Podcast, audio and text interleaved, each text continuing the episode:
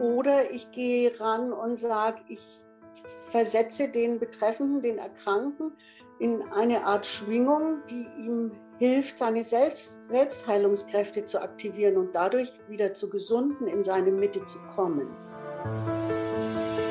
Die dann sagen, naja, wenn Sie beim Heilpraktiker behandelt werden, dann brauchen Sie zu mir auch nicht zu kommen und sowas. Eine Ehrlichkeit sich selber gegenüber, eine Aufrichtigkeit sich selber gegenüber.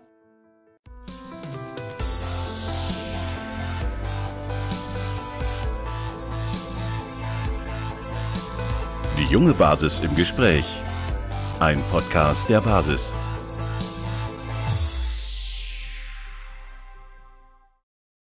Ja, dann herzlich willkommen zurück beim Podcast der jungen Basis. Wir freuen uns auch heute wieder über einen tollen Gesprächspartner. Heute ist zu Gast bei uns Beate Vollmer, Dr. Beate Vollmer. Sogar erstmal herzlich willkommen bei uns. Dankeschön. Und wir wollen heute ein bisschen so über die Homöopathie sprechen, auch ihren Weg und ihre Projekte, die sie durch oder mit der Homöopathie ja veranstalten oder die sie auch unterstützen. Und da freuen wir uns natürlich sehr, dass wir sie da zur Hand haben und würden sie einfach bitten, weil wir das immer so machen. Also wenn sie sich einfach ein bisschen selbst vorstellen würden, würden wir uns sehr freuen. Ja, äh, wie gesagt, ich heiße Beate Vollmer und ähm, ich bin seit 1995 äh, als gynäkologisch-homöopathische Ärztin niedergelassen.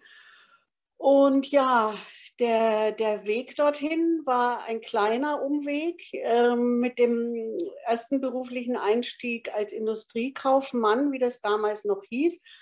Und zur Medizin habe ich dann glücklicherweise über einen zweiten Bildungsweg gefunden und auf dem Weg zu meiner Facharztbildung, Ausbildung schlussendlich auch zur Homöopathie weil ich halt im Laufe des Studiums, im Laufe der Arbeit in den Kliniken festgestellt habe, dass mir die klassische Schulmedizin nicht die Antworten auf meine Fragen gegeben oder ja geben konnte. Das hat zu tun mit, was ist Gesundheit, was ist Krankheit, was versteht man darunter, wie ordnet man es ein und wie versucht man schlussendlich auch ein wichtiger Punkt, mit dem der Betroffenen zusammen äh, zu einer Heilung zu kommen. Ja, zu einer äh, gesamtheitlichen oder ganzheitlichen ähm, Idee äh, zu kommen, das ist, glaube ich, ein, ein, Ansatz, der ist ja ähm, immer häufiger vertreten. Wie würden Sie das denn bewerten, dass der Ansatz politisch oder auch gesellschaftlich irgendwie noch nicht so, ja, trotzdem noch nicht so berühmt irgendwie ist oder halt sogar versucht wird, teilweise zu unterdrücken ähm, oder ja, die, die Menschen sozusagen auch teilweise sogar als Spinner hinzustellen, die sagen, ja, das funktioniert und ähm, oder das hat das Potenzial zu funktionieren. Ähm, wie würden Sie das bewerten? Die Frage empfinde ich schwierig, weil ich da nicht wirklich eine Antwort habe. Ich kann nur sagen, dass es eben so ist. Und wir haben ja als Krönung jetzt gerade dieser Tage erfahren müssen, dass die Bayerische Landesärztekammer die äh, Zusatzbezeichnung Homöopathie, also respektive die Ausbildung dahin, gestrichen hat. Also es wird keine Ausbildung zur Homöopathie in Bayern zumindest, wie es deutschlandweit ist, weiß ich nicht, mehr geben. Das muss man sich auch erstmal auf der Zunge zergehen lassen. Und äh, warum die Akzeptanz so gering ist, ähm, ja, es ist eine schwere Frage. Es ist äh, eine, eine, Toleranz fehlt ja erstmal zu sehen, da macht jemand was anders äh, als gängig in, in, im Land ist und ähm, hat aber trotzdem Erfolge, kann Heilung erzielen.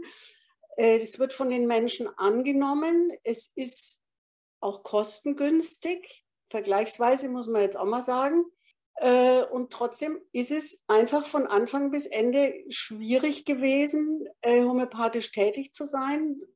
Es ist ja, kommt ja auf, auf Fortbildungsveranstaltungen jetzt von meinem Fachbereich manchmal auch eine Art Outing gleich. Was? Sie, Homöopathin, da wird sich wieder umgedreht. Und ähm, es ist schon mein Berufsleben lang bin ich auch mit einer gewissen Ächtung konfrontiert worden, abgesehen von der ganzen äh, Dankbarkeit, Zuwendung, die ich halt von den Patienten und Patientinnen erfahren durfte.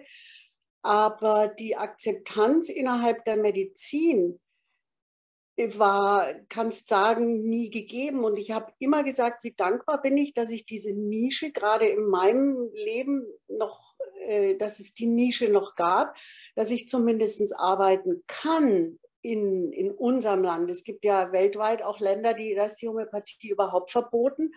Eine andere Schwierigkeit war ja immer, ähm, als ich angefangen habe, war das ja gar keine Kassenleistung. Deswegen bin ich auch privatärztlich nur niedergelassen.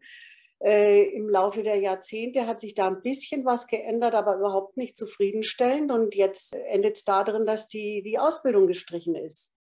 Ja, das ist natürlich echt krass, äh, was sich so entwickelt vor allem. Ich äh, finde es bedenklich, weil ähm, es hat ja auch was mit, mit Wissenschaftsfreiheit zu tun, meines Erachtens irgendwo. Und da ist, ähm, äh, nur weil irgendwie gewissen Leuten die, die Belege fehlen oder auch ja, ja. Äh, vielleicht auch nicht mal das, ähm, ja, es ihnen nicht in den Kram passt, Lobbyismus technisch und so.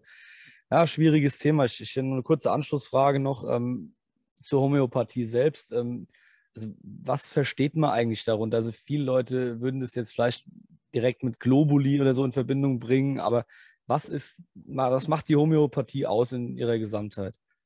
Ich will gerade noch ergänzen, was Sie erwähnen. Das ist ein ganz wichtiger Punkt, weil wir halt die, die gängigen Nachweise heute, die fußen natürlich auf einer, wie soll ich es jetzt mal, materiellen Greifbarkeit nennen. Sie kennen das ja auch mit den, die, die mehr oder weniger groß angelegten Studien, haben ihre Schemata und da wird, wird halt Klientel, ich darf sagen, rein gepresst, 50 in die Gruppe und 50 in die andere. Und am Schluss vergleichen wir das Outcome. Und dem entzieht sich die Homöopathie naturgemäß, weil wir davon aus, von der Individualität der Einzelnen eben ausgehen. Und da fehlt diese äh, schematische Vergleichbarkeit. Ähm, zu der Frage, was ist Homöopathie, entwickelt im 17. Jahrhundert halt von Samuel Hahnemann, das darf ja bekannt sein, der die aus bestimmten Erfahrungen äh, die Idee gewonnen hat, Gleiches mit Gleichem zu heilen.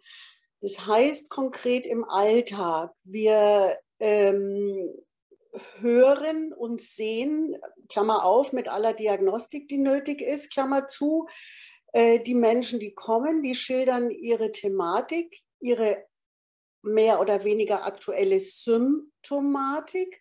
Und diese Symptome, die Beschwerden, das, worunter dieser betreffende Mensch gerade leidet, führt uns wie, ähm, ja, wie so Pflastersteine auf dem Weg zu der homöopathischen Arznei. Und diese homöopathische Arznei finden wir aus einem doch recht umfangreichen ja, Schatz an beschriebenen Arzneien, äh, die aus dem Pflanzenreich, aus dem Mineralreich sein können. Metallische äh, Arzneien sind auch beschrieben. Und zu diesen Arzneien haben wir bestimmte Arzneimittelbilder. Das heißt, die Symptome, die jemand aktuell hat, finde ich in einem Arzneimittel wieder. Dazu gibt es dann auch Instrumentarien, das hat natürlich niemand im Kopf. Da gibt es jede Menge Literatur, Bücher, äh, wo man nach der Symptomatik schauen kann. Da stehen dann, äh, keine Ahnung, entweder nur eine Arznei oder aber auch 100 und noch mehr. Und dann macht man so eine Sammlung, die kommt alles rein. Und um es mal einfach zu halten, schüttelt man wie ein Sieb alles weg, was man nicht brauchen kann. Und die aktuellen Symptome bleiben im Sieb und die führen dann zu der im Moment für diesen einzelnen Menschen passenden Arznei. Die Materie ist nicht, äh, sage ich jetzt mal, in Natura, sondern die ist auf gearbeitet. Mit diesem Begriff Potenzierung wird ja auch viel äh, ja, gearbeitet. Das heißt also, diese Arzneien werden äh, von Apotheken hergestellt, teilweise noch in Handarbeit. Und zwar schrittweise verdünnt. Und während dieser Verdünnungsschritte erfolgt auch eine Verarbeitung. Das wird gerieben, das wird ge, geschüttelt, das wird in, in ähm, na, wie sagt man, in, in, in, äh, in Wellen äh, verarbeitet, sodass man schlussendlich, und da wird es halt ein bisschen mystisch, die Essenz der Arznei da nur rausgenommen wird. Und das wird in Globuli oder wir haben die Homöopathie, die Arzneien ja auch in Tropfenform, äh, den, dem betreffenden Menschen verabreicht ich erkläre es äh, gerne so, dass dieser Mensch dann, dass man sich wie ein Seitenmusikinstrument vorstellen kann, der kriegt eine ihm sehr ähnliche, ganz gleich, 100 Prozent gleich geht nie, äh, Schwingung. Und dann schwingt es in ihm Seiten an, wie, wie, sagen wir auch mal, wie ein Pendel, unter der Idee, dieses Pendel findet dann seine Mitte. Die Saiten finden genau den richtigen Klang, den dieser Mensch in dem Moment braucht. Und damit äh, kann Gesundung, kann Heilung passieren. Ist es sehr abgehoben? Nein, überhaupt nicht. Ich finde das eher sehr schön verbildlicht und man kann sich das tatsächlich sehr gut vorstellen. Ähm, jetzt haben Sie gerade schon gesagt, dann, ja, wenn die, wenn das alles auf äh, sage ich mal, in die, in die Mitte schwingt, dann sollte der Mensch wieder gesund sein oder sollte gesund werden. Was bedeutet denn für Sie als Homöopathin oder auch persönlich denn, dass man gesund ist oder was bedeutet gesund sein für Sie? Wohlbefinden und Leistungsfähigkeit in dem Sinn, weil was die, die oder der Betreffende möchte in diesem Leben. Oder man kann auch sagen, funktional, gute Funktionalität aller Organsysteme, äh, ja, Atmung, Herz-Kreislauf, Verdauung. Also die, die, die Ernährung muss so sein, dass der Mensch von den Lebensmitteln, die er sich zuführt, ähm, auch Kraft äh, ziehen kann. Der Schlaf äh, muss erholsam und ausreichend sein. Die Ausscheidungen müssen so funktionieren, dass, dass, dass die Organsysteme gut im Gleichgewicht sind. Haben noch was vergessen, die Psyche. Also eine, eine Zufriedenheit, eine, ja, ein, ein Wohlbefinden habe ich, glaube ich, als erstes gesagt, oder? Ja, das haben Sie schon am, am Anfang gesagt. Ähm, da hatten wir ja auch schon mit, mit anderen äh, Gästen bei uns darüber gesprochen, wie wichtig die Psyche ist für die äh, körperliche sozusagen Gesundheit, weil ähm, ich, ich merke das auch bei mir, wenn ich ähm, schlechter drauf bin, dann, dann geht es meinem Körper auch schlechter. Also das ist, dann spüre ich ja, und umgekehrt. Ja, ja. Ja, natürlich. Das, das ist ja dann dieses Wechselspiel. Ne? Also, genau. ähm, also sind Sie auch da der Auffassung, man sollte versuchen, so gut es geht, da auch vorzubeugen, um gar nicht erst in dieses Dilemma zu kommen dann? Ja, das ist natürlich richtig, ähm, dass also diese, diese Gesamtheit von Körper, Seele, Geist im Gleichgewicht bleiben kann ist, ist eine, oder sollte eine alltägliche Beschäftigung sein, äh, dass man immer mal wieder auch äh, hinfühlt, innehält, beobachtet, passt alles, jetzt mal knapp gesagt, ist, ist, ist alles ausgewogen, stimmt das alles für mich, was ich gerade tue? Äh, idealerweise, das ist natürlich heutzutage gar nicht mehr so möglich, darf ich mich fragen, ist die Arbeit, äh, mit der ich meine Existenz verdiene, die, die ich auch gerne tue, wo meine Qualitäten entfaltet werden können, wo ich gut ankomme, ist die Nahrung, die ich zu mir nehme, die, die mich auch tatsächlich nährt, ist dieses, man sagt, glaube ich, heute mal Work-Life-Balance, ist es ausgewogen, habe ich genug Ausgleich, ähm, ja, wie ist mein, mein mein, mein seelisches Umfeld, passt das alles gerade? Natürlich hat es da, das ist jetzt, ein, äh, wie sagt man, Binsenweisheit, da hat es auch immer Höhen und Tiefen, aber auch dieses Zurechtkommen mit Rückschlägen oder mit Schicksalsschlägen ist ja auch eine Frage der Gesundheit. Wie gut kann das jemand leisten, dass im, im Lebensweg halt auch mal Steine liegen oder Stürme blasen? Ja, zu der Frage, wie ist dem vorzubeugen, dass wir überhaupt krank werden? Hm, ich denke, wir sehen da vieles auch nicht, was an Außeneinflüssen ist. Und nicht immer nimmt man sich die Zeit oder hat auch die Gelegenheit, jetzt gerade sich zu fragen, passt es denn so, wie ich es gerade mache, sondern man muss halt, macht dann. Aber auch die, die Fähigkeit, sich von sowas wieder zu erholen und wieder sich selber zurück in seine Mitte zu bringen, ist auch ein Zeichen von Gesundheit. So verstehe ich es. Ja, es, also es klingt auf jeden Fall sehr sinnvoll und auch schön, also schön vorstellbar, aber es klingt auf jeden Fall, äh, ja, doch wie gesagt, schon echt gut erklärt. Ähm, jetzt haben Sie ja vorhin schon gesagt, Sie haben sechs Jahre lang das Medizinstudium gemacht und aus Unvollendetheit dann die Homöopathie noch dazugenommen.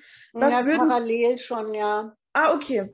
Und was würden Sie sagen, ist denn so der prägnanteste Unterschied von der Schulmedizin zur äh, homöopathischen Medizin oder zum homöopathischen Heilungsansatz? Mhm. Ja, das ist diese Ansicht, äh, was verstehe ich unter Krankheit und Gesundheit, ähm, wie komme ich zur Heilung? Die Schulmedizin kommt zur, ich darf es in Anführungszeichen nehmen, Heilung in meinen Augen, indem sie Dinge wegmacht. Also will sagen, da ist was, ähm, was die oder den Betreffenden stört, jetzt mal äh, vorsichtig formuliert, ähm, äh, das schneiden wir dann halt weg klassisches Beispiel wäre ja nun auch, ähm, ja, was soll ich jetzt mal nehmen, was an der Haut bis hin zu Tumor. Äh, ich schneide es weg oder ich unterdrücke es. Stichwort Cortison. Cortison heilt ja in dem sich, sondern unterdrückt einfach die Reaktion, die der Körper bringt auf ein Symptom.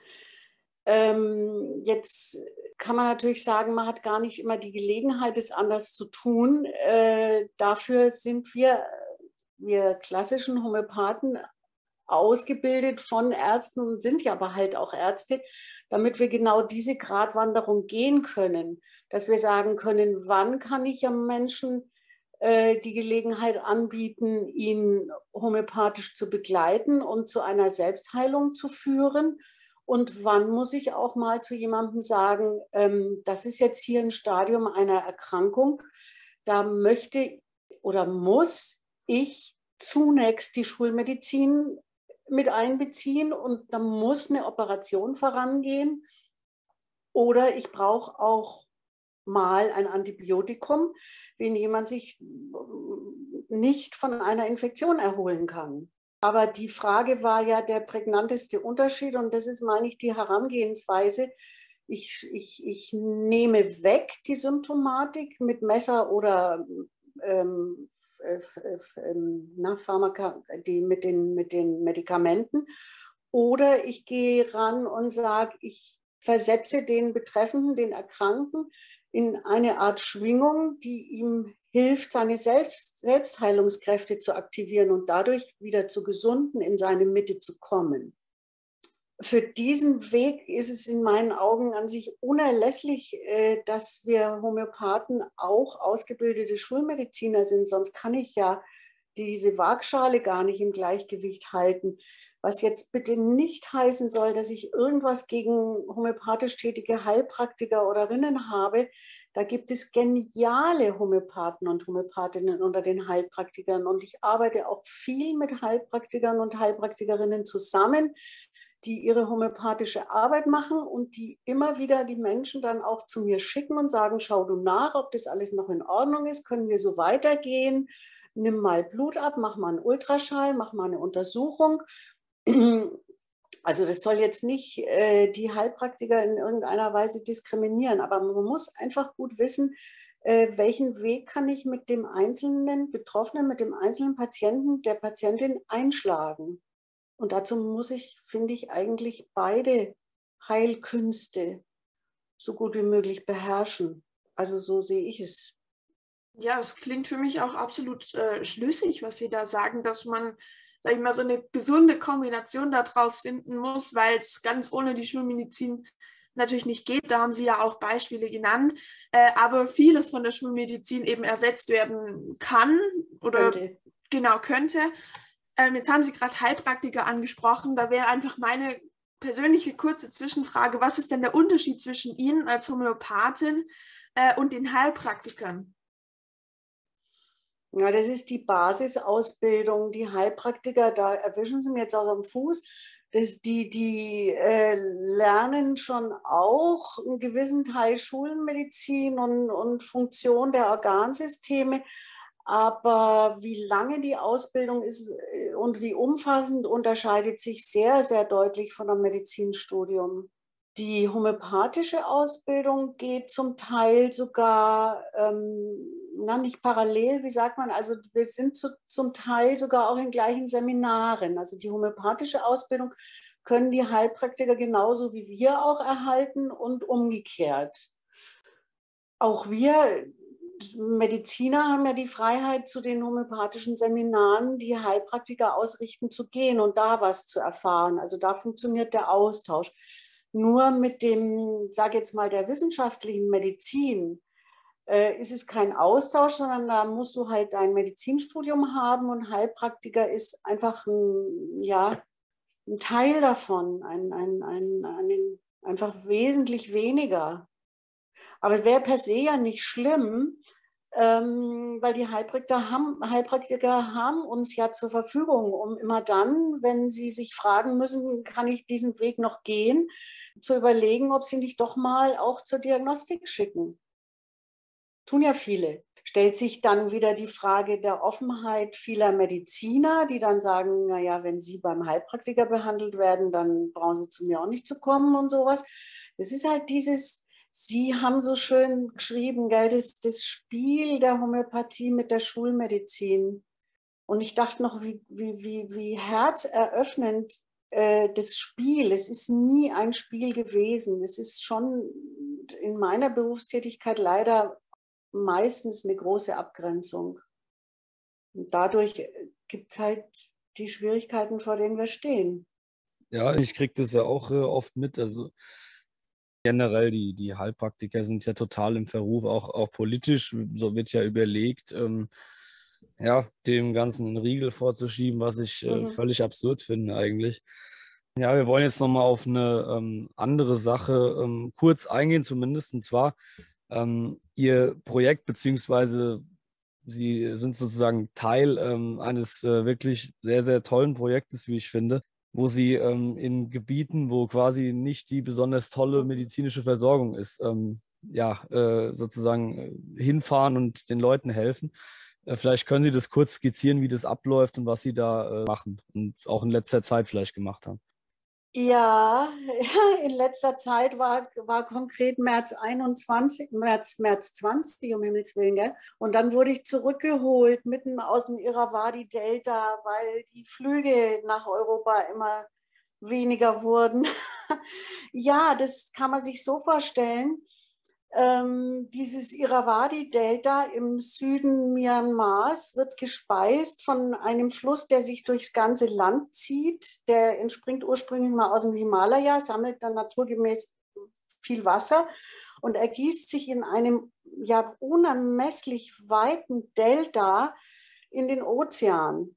Und dieses Delta äh, mit den mit Sumpfgebieten und Land dazwischen war soweit ich das äh, erfahren habe, lange Zeit gar nicht besiedelt, also von Menschen nicht besiedelt. Äh, und als die Briten Myanmar besetzt haben, haben die das wohl zur Reiskammer gemacht. Und jetzt ist da sehr viel Reisanbau und damit leben da auch Menschen. Wohl, wenn ich es jetzt richtig sage, ungefähr 350.000 auf einem riesigen Gebiet, eigentlich nur von, von Wasser, von, von Flüssen durchzogen und jetzt ähm, infrastrukturtechnisch nach unserer Vorstellung so gut wie gar nicht erschlossen. Das heißt, die Menschen haben da auch keinen, so gut wie keinen Zugang äh, zu einer Medizin. Die haben zum Teil auch ihre ja, Heiler, die sich halt entwickelt haben, ich sage jetzt mal aus der Not heraus, auch Hebammen, einfach die Frauen helfen sich gegenseitig bei den Geburten. Aber eine Medizin, so wie wir das verstehen, haben die nicht oder sagen wir mal ganz, ganz schwer zugänglich. Äh, und jetzt mm, gibt es ein, man kann sagen, eine, eine schwimmende Praxis, eine, eine, schwimmende Klinik. Also es ist ein relativ großes Schiff, auf dem es Praxisräume gibt, einen, einen, eine richtige Zahnarztpraxis und dann gibt es noch Räume, also zwei Sprechzimmer, in dem das, ach übrigens, es ist an sich, das ganze Team besteht aus Burmesen, also alles Einheimische die angestellt sind von der Stiftung, die mich hin entsendet hat auch. Und es sind immer zwei, hm, ja, man versucht immer zwei Ärzte, Ärztinnen da zu haben. Es gibt ein Assistenzteam von ja, Krankenschwestern, Sprech, in unserem Sinne Sprechstundenhilfen, ähm, man hat auch eine gewisse technische Ausrüstung, ein EKG, ein Ultraschall, ein kleines Basislabor und dann fährt dieses Schiff nach einem bestimmten Fahrplan. Das wurde ich oft gefragt, wie wissen die Leute, wann ihr da kommt und so. Also der Fahrplan ist den Leuten auf den Dörfern dann bekannt, fährt die Dörfer ab und man hält sich da auf, einen Tag, zwei Tage, selten auch mal drei. Und dann kommen die Leute aufs Schiff, wie in eine Praxis, warten, bis sie dran sind. Man schaut sich jeden Einzelnen an, macht mit demjenigen, was möglich ist. Und dann gehen die wieder in ihr Dorf. Und dieses Schiff hat den Rhythmus, es fährt naja, 23 Tage, also drei Wochen diese Tour ab. Und dann ist es wieder eine Woche zu Hause in seinem Heimathafen und wird wieder frisch aufgefüllt, äh, alles wieder versorgt, dass, dass man wieder neu starten kann.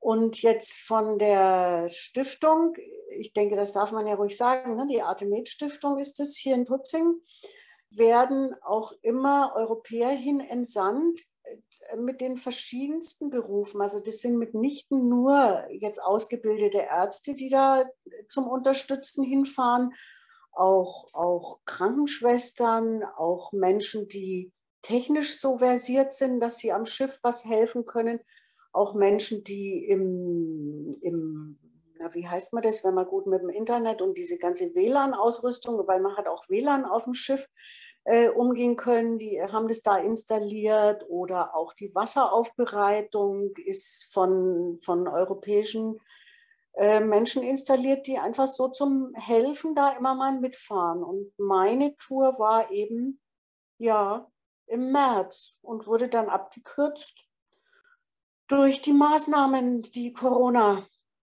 hervorgerufen hat. Das heißt, ich wurde am 20. März zurückbeordert, von jetzt auf gleich. War also mit anderen Worten auch die letzte Europäerin, die gerade unten war.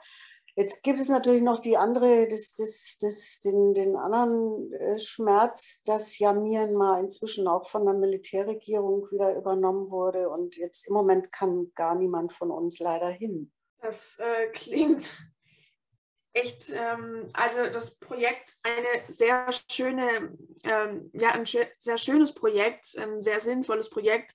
Die Militärregierung natürlich äh, sehr schade für die Leute, die da auch angewiesen waren auf, auf die Hilfe von Ihnen oder von Ihren Mitkollegen und Kolleginnen. Ähm, wie kamen Sie denn damals auf das Projekt und was hat das auch für eine Resonanz bei den, bei den Bevölkerungen äh, in, den, in den abgelegenen Dörfern wiedergefunden?